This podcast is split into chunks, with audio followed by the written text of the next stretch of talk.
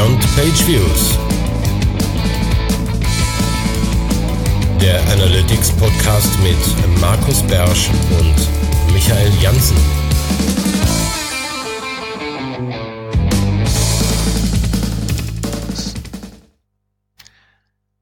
Herzlich willkommen zur ersten Folge der zweiten Staffel von Beyond Page Views. Eine Neuerung hat man gerade hoffentlich gehört, wenn das mit der Technik geklappt hat, nämlich wir haben endlich ein Intro.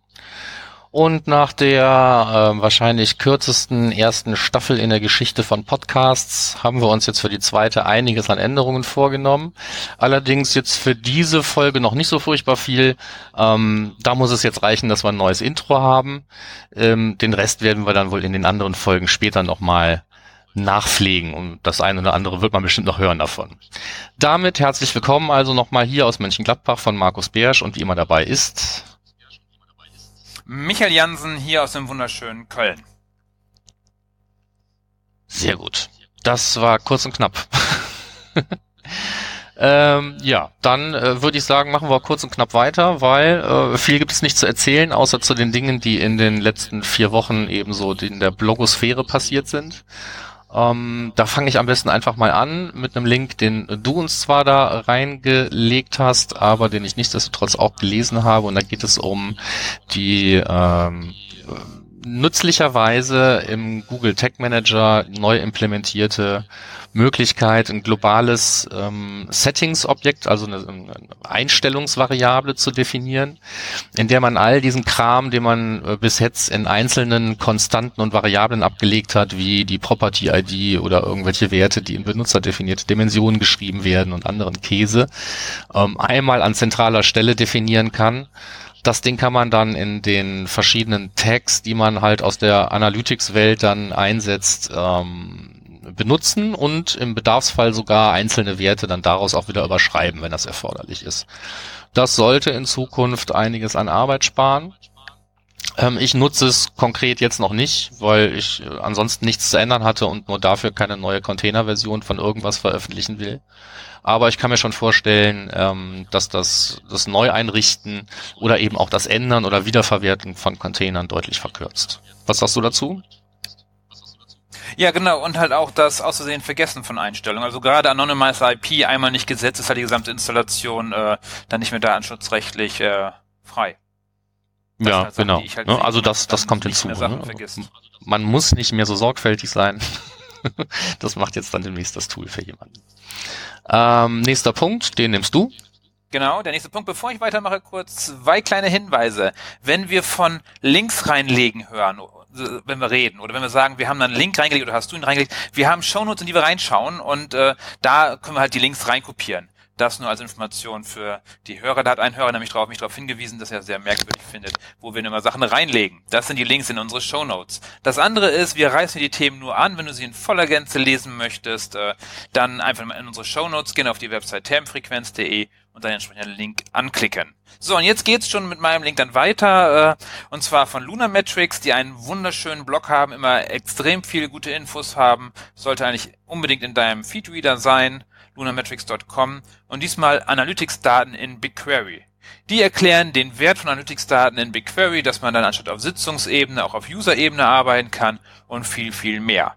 Darum, wenn du also äh, Analytics v60 benutzt, dann schau dir den Post an, Value of BigQuery Analytics v60 und da wirst du dann verstehen, warum du die Daten zusätzlich in BigQuery pumpen solltest. Und gerade zum Ausprobieren äh, zwei Sachen noch für, für BigQuery. Wenn du es V60 nutzt, die, also die Premium-Version von Analytics, dann hast du 500 Dollar freies Budget in BigQuery. Und ich glaube, du kannst die ersten 13 Monate an Daten direkt bei der Umstellung sofort importieren. Also das Post, äh, das sagt dann noch viel mehr, was du damit anfangen kannst. Und jetzt geht's weiter mit dir, Markus. Ja, mit einer äh, Nachricht direkt aus dem ähm, äh, Analytics Google Blog. Ähm, und zwar ist das die Ankündigung oder ähm, die Verkündung, dass es äh, enorme Verbesserungen ähm, im Zusammenhang mit äh, AMP und ähm, der Webanalyse gegeben hat. Nichtsdestotrotz bleibt das Hauptproblem bestehen. Ähm, in der Regel kommen die AMP-Seiten halt nicht mehr vom eigenen Server, sondern vom Google CDN und damit werden dann beim Wechsel hin und her ähm, halt neue Sessions aufgemacht und das ist ein Problem, was auch mit den neuen Verbesserungen ähm, noch nicht wirklich getackelt ist. Aber du sagtest, bei Trecken gibt's da eine Lösung? Ja, die Jungs von Trecken hatten mir in London bei Measure Camp erzählt, dass die eine Session hatten mit einer Lösung, wo du noch einen Server dazwischen setzt und da die Session-IDs hin und her schiebst. Irgendwie sowas. Vielleicht sehen wir auf dem Analytics Summit äh, deren Präsentation, um uns mal anzugucken, wie das funktioniert. Ja, okay, aber auf jeden Fall keine Bastelei fürs Wochenende, glaube ich. Ne? Also da muss es sich lohnen, da muss man auch wirklich ähm, Traffic haben, damit man da dran geht. Genau, das ist, glaube ich, kein Spaß. Mal gucken, wenn wir mal Zeit haben, mal so ein äh, Hacking-Wochenende. Aber nein, für Normalfall nein. Ja. Gut, nächster okay. Punkt ist BigQuery im Data Studio. Auch da ähm, bist du prädestiniert, um das Thema zu übernehmen. genau, genau. Also wer den Podcast erstmal gehört hat, weiß, dass ich kein Freund davon bin, die Google Sheets im Data Studio zu benutzen, die zu verknüpfen, weil es da immer mal wieder Probleme gibt, die zu langsam sind, äh, man zu viele Datenzeilen hat und BigQuery dann äh, und Data Studio dann sagt, äh, Config-Error. Deshalb am besten direkt in BigQuery reinschieben, die Daten. Und dazu gibt's halt von den Lunametrics-Jungs und Mädels äh, einen Bericht dazu, einen Blogpost, wie man die Daten denn von BigQuery in Data Studio reinbekommt. Der nächste Link ist dann vom Kauschik und den darfst du wieder machen, Markus. Willkommen zurück, Markus. Ja, ich weiß nicht, ob du was gesagt hast. Ich konnte dich jetzt gerade leider nicht hören. Aber das wird sich hoffentlich nicht auf unserer Aufnahme niederschlagen. Ähm, was immer du gesagt hast. Du bist dran mit 15. Du bist dran mit 15 Metriken. Ich bin dran mit 15 Metriken, alles klar. Gut, ja, es ist so ein bisschen vielleicht schon vorausgeschickt äh, zu unserem Ding des Monats. Ähm, da hat sich der gute Avinash 15 Firmen vorgenommen und sich überlegt, welche Metriken für die denn wohl die spannendsten und die sinnvollsten sein können. Und ähm, damit wollen wir uns dann nachher auch noch so ein bisschen beschäftigen. Den letzten Punkt übernehme ich dann auch noch oder teilen wir uns den? Also ähm, Kannst du gerne machen. Okay. Äh, wie so häufig äh, ist das ein Link in Simo Ahavas Blog. Äh, diesmal ähm, geht es darum, der Autocomplete-Funktion in der eigenen Suche ähm, auch separat zu tracken. Ähm, wir haben uns da vorhin auch schon mal so ein bisschen drüber unterhalten. Es ist eine sehr nerdige Geschichte und ähm, er versucht zumindest damit, glaube ich, die Frage zu klären, ähm, inwieweit ähm, beeinflusst denn Autocomplete dann das Suchverhalten? Dass das passiert, wissen wir sowieso, ne? aber inwieweit kann ich das wieder messbar machen? Ne? Äh, früher habe ich einfach irgendwelche Suchbegriffe ausprobiert und konnte dann die Ergebnisse erst dann bewerten, wenn ich sie gesehen habe. Im Zeitalter von Autocomplete werden mir zum Beispiel teilweise Suchanfragen, die ich sonst vielleicht gemacht hätte, die werden schon verhindert, dadurch, dass die nicht in dieser Auswahlmenge drin sind. Ähm, teilweise wird mir die Anzahl der Suchtreffer auch angezeigt, was auch schon ein bisschen die Vorauswahl erleichtert.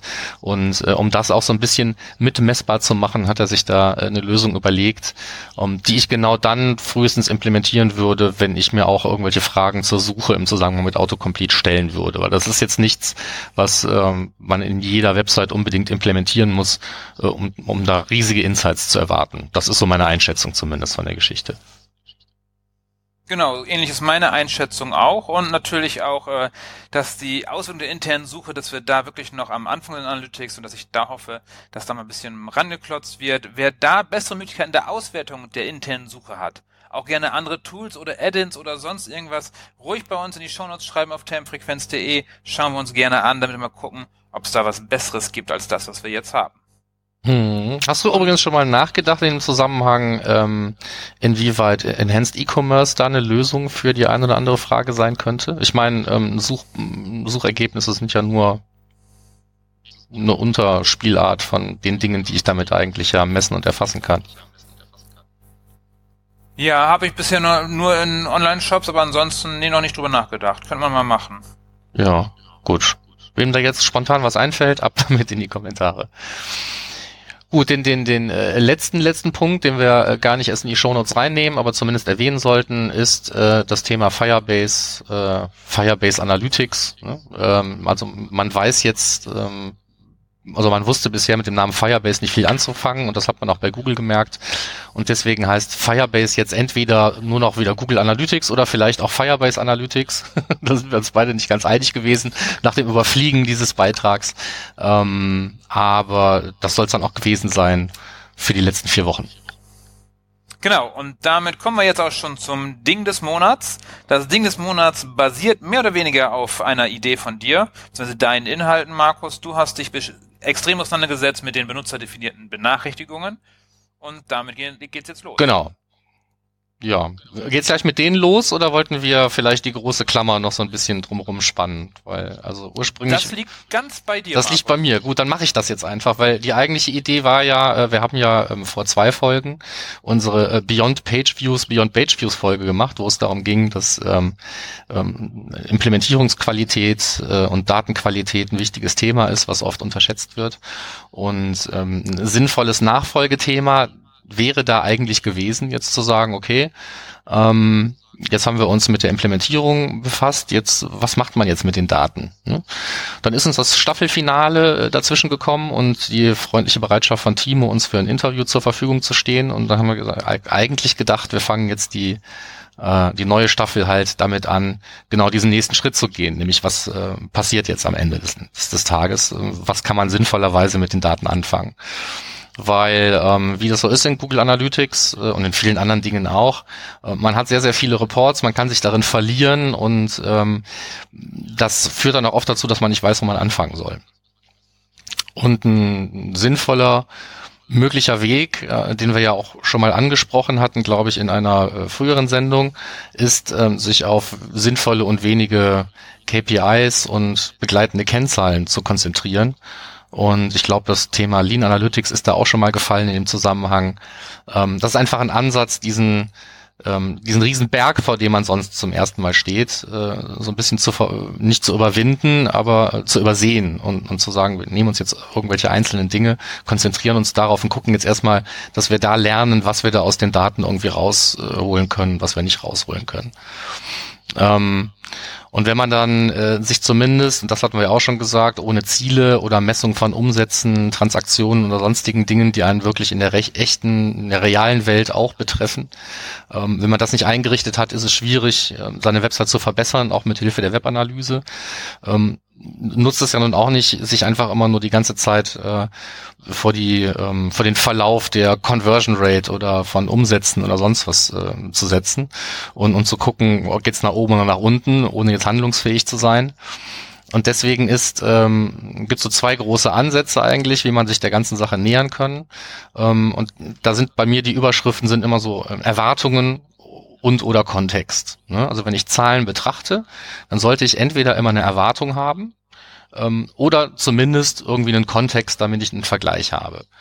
Und ähm, Erwartungen sind im Idealfall tatsächlich sowas wie, äh, wenn wir jetzt bei den Zielen und bei Umsätzen bleiben, die Anzahl von erreichten Zielen pro Traffic-Kanal ähm, oder eben da, wo man auch äh, Kosten hat, äh, auch wenn man keine Kostendaten vielleicht einspielt in die Webanalyse, äh, hat man normalerweise an irgendeiner anderen Stelle in einem Google Doc, in einem Sheet, in einem in Excel oder weiß der Geier ähm, irgendwo Planzahlen. Und wenn man diese diese Sollzahlen halt mit den Ist-Zahlen vergleichen kann, dann hat man zumindest schon mal Erwartungen, ähm, anhand derer man die aufgezeichnete Realität der Webanalyse messen kann. Und wenn man das gerade nicht zur Hand hat, was man auch nicht in allen Reports hat, dann kann man zumindest sich irgendwie einen Kontext herstellen im Sinne von der vorherigen Woche, dem vorherigen Monat, dem vorherigen Jahr. Ähm, lange Zeiträume helfen da. Ne? Wenn man sich einen Monat anschaut, weiß man eben nicht, ist der jetzt gut oder schlecht. Aber wenn man eben mehrere Monate nimmt, idealerweise 13, damit man den aus dem Vorjahr auch dabei hat, dann hat man eben gleich irgendwie ähm, andere Möglichkeiten halt rauszufinden, wo, wo geht's hin, wo geht der Trend hin oder auch, wo habe ich Ausreißer und wo muss ich jetzt mal die Lupe nehmen und mal im Detail reinschauen, warum irgendwelche Dinge nicht so sind, wie ich es eigentlich erwarte. Und weil das halt eine ganze Menge Arbeit ist, ähm, gibt es so zwei Möglichkeiten, ähm, sich mit der Webanalyse geplant auseinanderzusetzen. Das eine ist, man legt sich ähm, passend zu seiner, zu seinen Ressourcen und seiner Zeit, die man investieren kann. Regelmäßige Aufgaben in den Kalender, da können wir vielleicht gleich nochmal so drüber reden. Und das andere sind halt die Alerts. Und das war jetzt die sehr, sehr lange Einleitung des Themas äh, benutzerdefinierte Benachrichtigungen weil es auch immer, äh, immer wieder Dinge und Ereignisse in der Webanalyse gibt, von denen möchte man möglichst schnell mitbekommen und nicht, wenn das nächste Mal im Kalender irgendwie was aufpoppt, wo dann drin steht, jetzt guckt er doch mal die Absprungrate an. Ähm, und zu diesen verschiedenen Dingen, wie äh, wird überhaupt noch was gemessen oder habe ich ganz besondere Spitzen oder Einbrüche in verschiedenen Trafficquellen, ähm, gibt es ganz viele Fehler auf einmal. Ähm, dafür gibt es halt äh, die benutzerdefinierten Benachrichtigungen und ein paar davon habe ich äh, jüngst jetzt auch nochmal in einem Blogbeitrag zusammengefasst und auch andere Blogbeiträge verlinkt, in denen das gleiche getan wurde, weil das Thema ist halt nicht neu. Nichtsdestotrotz scheint es mir etwas ungeliebt zu sein. Ich glaube, den Eindruck teilst du richtig. Ja, also bei mir ist das so, ich habe da mal einen Blogpost so geschrieben und sage meinen Kunden immer, noch in den Workshops, äh, tragt das bitte für euch selber ein, da ich das für euch nicht eintragen kann, macht euch bitte Alerts. Und dann kommen immer mal wieder Kunden, die sagen, ja, äh, uns ist aufgefallen, dass wir seit drei Monaten keine Daten mehr für XYZ bekommen. Ja, dafür sind die Alerts ja da und dann fällt halt auf, dass die denen halt fehlen. Hätten sie die halt umgesetzt und, und, und gemacht, dann fallen halt Fehler viel, viel schneller auf. Darum bin ich ein sehr großer Freund von den Alerts.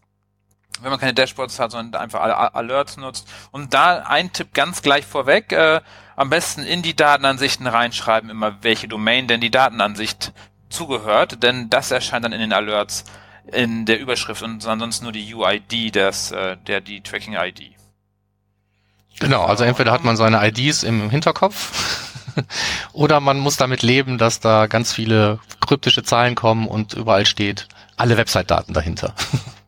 Genau, das sind also ganz oft alle Website-Daten oder äh, Rohdaten oder Dev-Daten, aber halt nie der Domain-Dame. Und ja. was ist für dich so die, die wichtigste, äh, der wichtigste Alert, die, die wichtigste Benachrichtigung? Mm, also vielleicht der derjenige, der in allen Listen eigentlich immer als erster kommt, ähm, ist, wenn die Messung komplett ausfällt. Ne? Das ähm, ist mit Sicherheit irgendwo der wichtigste. Das ist auch der Alarm, den ja. ich nie kriegen möchte.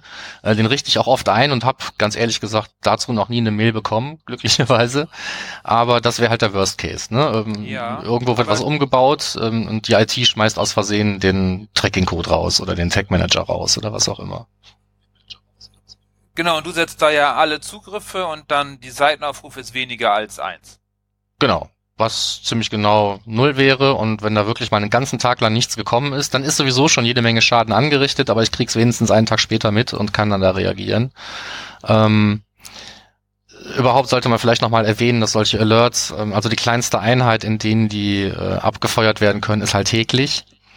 Ähm, gerne wird halt dieser Seitenaufrufe kleiner 1 Alert als ähm, läuft meine Website noch Check verkauft. Also das halte ich auf jeden Fall nicht für die richtige Lösung. Ne? Wenn ich wissen will, ob meine Website noch läuft, da gibt es tausend andere und bessere und auch kostenfreie Dienste wie Pingdom oder Uptime Robot, ähm, die in einer angemesseneren Frequenz nachschauen, ob der eigene Laden noch läuft oder nicht und einen dann auch verschiedensten Weg benachrichtigen können, inklusive SMS und was es da nicht alles gibt. Ähm, aber äh, trotzdem kann die Website eben laufen, aber das Tracking ist ausgefallen und äh, das macht eben dann genau diesen Alert nicht äh, überflüssig, bloß weil ich irgendwelche Sonden da drauf habe, die alle fünf Minuten schauen, ob die, ob die Seite noch läuft. Genau, ich würde da noch so weit gehen und den nicht auf einsetzen und irgendwie ein bisschen höher, dass wenn irgendwelche gecachten Seiten oder sowas äh, ein Signal treffen, halt da noch rausfliegen. Mhm. Ja, es, es ist wahrscheinlich für die äh, für die Praxis äh, gar nicht so verkehrt, da einen anderen Schwellwert einzutragen. Ähm, wenn man aber gerade wenn man so ein Ding in, in einem Blogbeitrag hat, wenn man da jetzt ähm, sowas reinschreibt wie Anzahl der Seiten auf für kleiner 20, ähm, dann ist das erstens etwas, was Fragen aufwirft und zweitens etwas, was auch nicht zu jeder Website passt. Es kann auch bei normalen Websites oder auch Online-Shops, die ähm, sehr saisonal irgendwie unterwegs sind äh, oder, oder in, im B2B, wo vielleicht am, am Wochenende gar nichts nichts los ist, äh, da können es auch tatsächlich vielleicht mal an einem Tag nur 20 Sessions sein, ohne dass irgendwie die Welt untergegangen ist. Insofern muss da jeder für sich die Schwellwerte finden. Das ist sowieso eine Geschichte, die äh, im Zusammenhang mit benutzerdefinierten Benachrichtigungen relativ äh, wichtig ist. Also wann immer ich irgendwo eine Idee habe oder eine lese, wie man irgendwo einen benutzerdefinierten Alert machen kann, muss ich mir, wenn ich den umsetze, nachher halt überlegen, was sind die richtigen Schwellwerte, äh, damit ich bei meiner Website nicht dauernd irgendwelche Fehlalarme bekomme. Und das geht auch so weit, dass ich mir überlegen muss, ob ich überhaupt mit prozentualen oder mit absoluten Vergleichswerten arbeiten möchte. Was das angeht, ähm, ist die Definition von Alerts ja auch relativ flexibel. Wo sie nicht so flexibel ist, ist, wenn es darum geht, bestimmte Bedingungen miteinander zu verknüpfen oder sowas. Ne? Es geht halt nur genau eine Bedingungen, äh, eine Bedingung, die ich eintragen kann und genau dafür wird dann Alert eingerichtet. Genau. Ja, ansonsten, welche sind noch super wichtig? Ähm, also spannend ist es dann, wenn du Vergleiche anstrebst, also der in deinem Blogpost der nächste sozusagen, wo du halt keinen absoluten Wert nimmst, sondern Vergleichswert. Genau, ne? da, da wäre dann sowas wie ein hoher prozentualer Anstieg oder äh, Einbruch von Traffic-Zahlen, die jetzt über Verweistraffic oder auch über organische Suche oder wenn es mir halt wichtig ist, über CPC oder irgendwelche speziellen Kampagnen kommen, das ist so im Prinzip der ganze nächste Block, der da so kommt an, an, an sinnvollen Alerts. Ähm, äh, da muss ich mir dann eben genau diese Schwellwerte, muss ich mir überlegen, was, was mache ich da. Ne? Also Dinge wie Kampagnen, die ich selber in der Hand habe und wo man in der Regel auch ein, ein, planbares Volumen irgendwo äh, hat, da ist es noch einfacher. Aber jetzt bei sowas wie einem Verweistraffic, ähm, da kann je nach äh, Umfang der Website oder Zusammensetzung, kann es sein, dass nachher mit, mit jedem Blogpost, der da vielleicht irgendwie alle zwei Wochen oder sowas mal erscheint, dann da ein Alert ausgelöst wird. Und äh, da muss man dann eben so lange an diesen Schwellwerten rumschrauben, äh, bis, bis diese Fehlalarme halt aufhören. Ne? Weil das Schlimmste, was passieren kann, genau, ist, dass man nachher jeden Tag Alerts hat und äh, die werden dann per Regel in irgendeinen Unterordner verschoben und man liest die gar nicht mehr. Ne? Dann kann man sie gleich abs abstellen wieder. Genau, und, und zwei Sachen davon auch wichtig für die, die da noch nicht so äh, viel unterwegs waren in den Alerts. Einmal, dass die Bedingung ist Prozentabnahme um mehr als oder weniger als und natürlich Prozent äh, Zunahme um mehr als. Also darum geht's eigentlich. Und dass man dann halt mit dem Tag in der Vorwoche vergleicht zum Beispiel und nicht mit dem Tag davor, sondern mit dem Tag der Vorwoche. Zwei wichtige Punkte. Genau. Das ist aber auch die, ähm, also vor, vorgegeben ist, glaube ich, auch immer dann, wenn man wenn man täglichen Alert nimmt, äh, der Vergleich mit dem gleichen Tag in der Vorwoche, weil ein, liegt auf der Hand, einen Freitag mit einem Samstag zu vergleichen und einen Sonntag mit einem Montag ist fast überall eine schlechte Idee. Genau. Ansonsten haben wir noch irgend, du hast da, wie viele hast du da in deinem Blogpost drin, was in den Shownotes verlinken? Äh, weiß ich nicht. Ich, ich, es sind über zehn. Ich hätte zehn plus sinnvolle Alerts schreiben können, aber das ist so cheesy, deswegen habe ich die Zahl weggelassen. ja. Aber äh, dafür äh, haben wir ja genug Zahlen, in denen die unten drunter sind. Ne? Also wir haben deinen mit sieben, irgendwie mit acht, ich habe glaube ich einen mit zehn und dann, wenn er noch nicht genug hat, der hat dann noch einen Link zu einem mit, mit mehr als 55. Genau, einfach das Blogpost, den Blogpost, das egal. Hier das Geschriebene von Markus lesen, da steht alles drin. Genau, und dann noch den Beitrag. Frage, brauchen wir eigentlich Alerts? Ja, ähm, habe ich auch ganz ehrlich gestellt die Frage. Also brauchen wir Alerts oder zumindest für die Zukunft die Frage, brauchen wir dann später noch Alerts? Also wer bis jetzt keine hatte, muss der sich noch welche einrichten, ist so ein bisschen die Frage, die da drin steckt. Ähm, weil ähm, es ja abzusehen ist, dass das, was wir früher so als Intelligenzberichte auch in, in Google Analytics kannten und jetzt schwierig wiederfinden, ähm, dass das in einem, in einem Wandel gerade steckt. Ne? Also in der äh, Analytics-App ist zum Beispiel der äh, Radar als Neuigkeit, soweit ich weiß, irgendwie jetzt da oder wieder da ähm, und zeigt so ein bisschen das, ähm, was man im letzten Jahr eben in diesem Google Produktankündigungs-Livestream schon, äh, wo man sich, sich, sich schon drauf freuen konnte, ähm, nämlich äh, wieder automatische Benachrichtigungen, die jetzt im Idealfall halt besser sind als das, was früher in den Intelligenzberichten drin stand. Ähm, Erwartungshaltung wäre hier ganz klar, dass was früher mit einem sagen wir mal, relativ schlichten Regelwerk äh, zu Benachrichtigungen geführt hat, äh, jetzt eben in Form der, der überall zum Einsatz kommenden ähm, AI und Deep Learning und was es da nicht alles für Schlagworte gibt, ähm, dass das jetzt hier benutzt wird, um tatsächlich die Intelligenzberichte intelligent zu machen. Ähm, und das kann man ja im Prinzip schon sehen, wenn man zum Beispiel so ein Alert bekommt und, und auf den Link klickt, den man da hat, dann landet man ja schon in dem renovierten Bereich der ähm, Radarereignisse, ähm, der mit Sicherheit auch demnächst äh, größer und äh, mit mehr Funktionalität ähm, auch wieder in die Navigation bei Google Analytics Einzug halten wird, würde ich mal meinen. Bestimmt. Aber bisher schickt keines der Systeme E-Mails raus. Das machen nur die Alerts. Das machen Daher nur die Alerts, genau. Wollen wir uns nicht darauf verlassen, dass das System irgendwelche Notices irgendwo hinschickt, sondern erstmal ist es nur bei Aufruf funktioniert.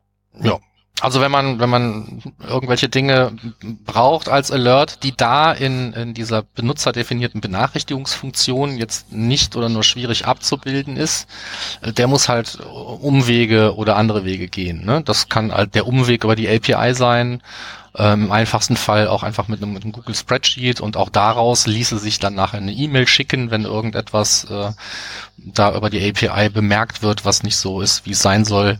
Ähm, es gibt ähm, auch Tools, die genau für, für Alerts, für Alert-Systeme, auch im Zusammenhang mit AdWords oder eben auch Analytics, ähm, die dazu gedacht sind. Die werden extra dafür gebaut, damit man Alerts bauen kann, machen kann und, und all diese Dinge abdeckt, ähm, die jetzt über das hinausgehen, was die einfache benutzerdefinierte Benachrichtigung äh, bietet. Aber wie gesagt, ähm, ich halte das Feature für ähm, hoffnungslos untergenutzt und insofern muss man jetzt noch nicht unbedingt nach anderen Lösungen oder noch mächtigeren Lösungen schauen, äh, bevor man sich nicht wenigstens die ähm, hier möglichen Sachen ähm, mal selber implementiert hat. Weil das ist halt leider so, man muss sich die selber äh, implementieren. Ähm, die sind nicht sinnvoll zu teilen mit anderen Benutzern, nur mit anderen Datenansichten oder anderen Konten, die man jetzt mit dem gleichen Login benutzt. Aber äh, anders als andere Assets oder auch benutzerdefinierte Dinge wie Channel-Gruppierung oder sonst was, ähm, kriege ich das nicht von Benutzer A nach Benutzer B und wer selber auch mal mit mehr als einem Login arbeitet, hat sich vielleicht auch schon mal erschreckt, dass, dass die ganzen Alerts weg sind. Dann hat man die einfach mit dem anderen Login definiert. Mir ist das die Tage nochmal passiert. Genau. Okay, dann wären wir so mit dem Ding des Monats äh, durch. Totgeritten, würde ich sagen, ja. Gut. Haben wir gut äh, umfassend behandelt. Wenn dazu noch Fragen sind, einfach in die Shownotes unter termfrequenz.de und dann bei Beyond Page Views zur aktuellen Folge. Und damit kämen wir zu den Terminen. Wir haben da zwei drin stehen. Ein äh, bisschen weiter weg, und zwar für den Analytics Summit gibt es äh, jetzt die Early Bird Tickets.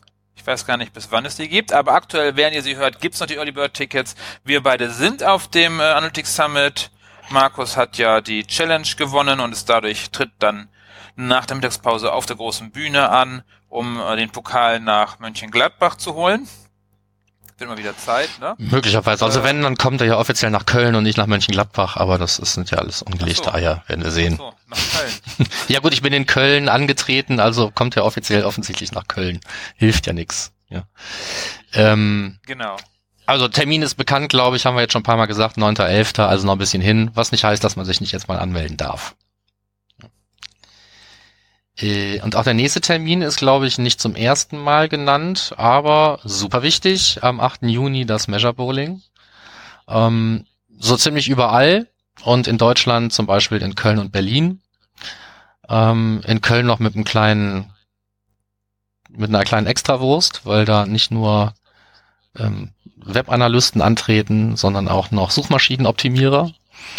Aber ähm, Diesmal gibt es da, was die Organisation angeht und ähm, die Erfassung der Ergebnisse und so weiter, glaube ich, ein paar Dinge, die anders sind als in den Jahren zuvor. Und da weißt du mehr drüber, richtig? Genau, bisher wurde das eher so ein bisschen stiefmütterlich behandelt, dass äh, ich glaube, die Gewinner oder die Zahlen wurden nie wirklich an äh, London übermittelt. Auch die Door Prizes, also die Preise für Anwesenheit, die verlost werden, gab es äh, auch, glaube ich, nie so richtig. Und da ich zweimal jetzt schon in London bei Measure Bowling war, habe ich halt gesehen, wie es funktioniert. Hat mir diesmal die Genehmigung geholt vom Nikolas aus London, das äh, zu übernehmen. Und die Michaela aus äh, Wien hat dann geholfen, dass wir das jetzt auch so aufgesetzt haben und dass wir jetzt auf der offiziellen Seite sind von measurebowling.org und jetzt das in Köln mal so richtig machen mit allem drum und dran, mit dem nerdy T-Shirt, was gewählt wird, den Door Prizes und allem drum und dran. Und wir werden auch relativ viel twittern diesmal, denn twittern ist so für das weltweite Measure Bowling halt so das äh, System überhaupt auch. Die ganzen Strikes werden alle einzeln getwittert und Bilder auch. Und für Köln machen wir eventuell noch einen Contest, das erkläre ich mit der Rea, die das mitorganisiert, für das schönste Foto, was an dem Abend gemacht wird. Aber da gibt's dann vor Ort Infos zu. Besorgt ihr jetzt noch schnell Tickets, 8. Juni, also jetzt werden wir Sendung haben, sind noch ein paar Tickets da, die kosten 10 Euro. Der Rest wird von super coolen Sponsoren äh, an, an, an Sachen geleistet und es gibt dann äh, zwei Stunden spielen wir, also zwei Spiele wird jeder machen können. Es gibt äh, freie Getränke und ein bisschen Fingerfood und ganz viel Spaß. Hauptsächlich eben ganz viel Spaß. Genau, du musst auch gar nicht bowlen können, kannst einfach dabei stehen und einfach versuchen, diese Kugel äh, zu stoßen statt zu bowlen, oder wie das heißt. Äh, Davon gibt es ganz viele, die das nicht so richtig gut drauf haben. Haben wir alle schon gehabt, genau. Das ist in London auch nicht viel besser. Gut. Nee, nee, das, das ist beruhigend. Aber ähm, das, was jetzt zum ersten Mal stattfindet, war, als ich beim ersten Mal beim Measure Bowling teilgenommen habe, eigentlich meine Erwartungshaltung. Ne? Dass es da, ähm, sobald also zumindest mal so ein Spiel vorbei ist, dass das irgendwie erfasst wird und dass es irgendwann dann auch so einen internationalen Vergleich gibt und dass wir dann jetzt auch mal mitmachen dürfen, finde ich ganz in Ordnung. Genau. Gut, das sollten die Termine gewesen sein. Den nächsten Block überspringen wir, das sind die Jobs. Es gibt keine Jobs, sorry Leute. Hat sich keiner gemeldet und ähm, dann sind wir auch schon fertig eigentlich. Genau, damit wären wir halt mit der ersten Folge der zweiten Staffel soweit durch. Dann bleibt uns nur noch zu sagen, dass äh, wir uns sehr darüber freuen, wenn wir Bewertungen und Besprechungen auf iTunes bekommen. Das erfreut unsere Seele sehr. Und dann natürlich äh, zum Liken, da haben wir eine Page, eine Facebook-Seite für Beyond Page Views. Und natürlich Kommentare, Anregungen und Fragen macht ihr einfach auf termfrequenz.de und dann auf der Beyond View Seite und dann am besten beim aktuellen Blogpost, also mit den aktuellen Show Notes zur Sendung. Und auf Soundcloud kann man uns auch hören. Kann man uns da auch bewerten, Marco? Ich habe keine Ahnung, wenn ich ganz ehrlich bin weiß ich nicht. Also ich glaube, man kann da so Herzchen vergeben und äh, also ich habe da schon mal geguckt, ob es da irgendwelche ähm, Kommentare gibt, sehe da aber keine und es drängt sich mir auch kein Kommentarfeld auf aber das heißt nicht, also ich bin ja nicht mehr so, ich bin ja nicht im Soundcloud-Alter. Ne? Man kann ja Kommentare schreiben eigentlich oben, steht da, schreibe einen Kommentar, aber ist das jetzt der zur Sendung oder so? Keine Ahnung. Also es, das tut da keiner und wenn jemand einen Kommentar schreiben möchte, dann äh, sowieso am allerliebsten halt, äh, halt beim Blogpost, ne? weil da finden wir noch am ersten. Genau. Jo. Super, das war's dann für heute. Ganz wichtig von mir nur eine eine wichtige Meldung, dass wenn ihr einen von uns beiden äh, auf einer Konferenz oder so so äh, seht oder von weitem irgendwie seht und denkt, oh, ich würde gerne mal mit denen sprechen, sprecht uns einfach an. Wir beißen nicht, also also also nicht doll und auch nur nur äh, egal. in Notwehr. nur, nur, nur, nur, nur bei Notwehr einfach ansprechen, einfach anhauen und sagen, hey, hier Podcast, ich habe eine Frage oder wollen wir nicht ein Bierchen zusammen trinken? Einfach mal anhauen und Bescheid sagen. Genau. Und es gibt eine realistische Chance auf einen Aufkleber. Also ich habe auf jeden eigentlich immer welche dabei. Sehr gut. Okay, das war's von mir. Vielen Dank fürs Zuhören. Und die nächste Folge kommt wann, Markus? Äh, wir haben uns, glaube ich, eben geeinigt auf irgendwas rund um den äh, 22.06., 21., 22., irgendwo darum. Und das werden wir mit Sicherheit auch irgendwie hinkriegen. Genau. Hab einfach den äh, Podcast abonniert und dann bekommst du Bescheid. Vielen Dank fürs Zuhören. So ist es. Ja, dann von mir auch nochmal herzlichen Dank und äh, bis zum nächsten Monat. Bis dann. Ciao.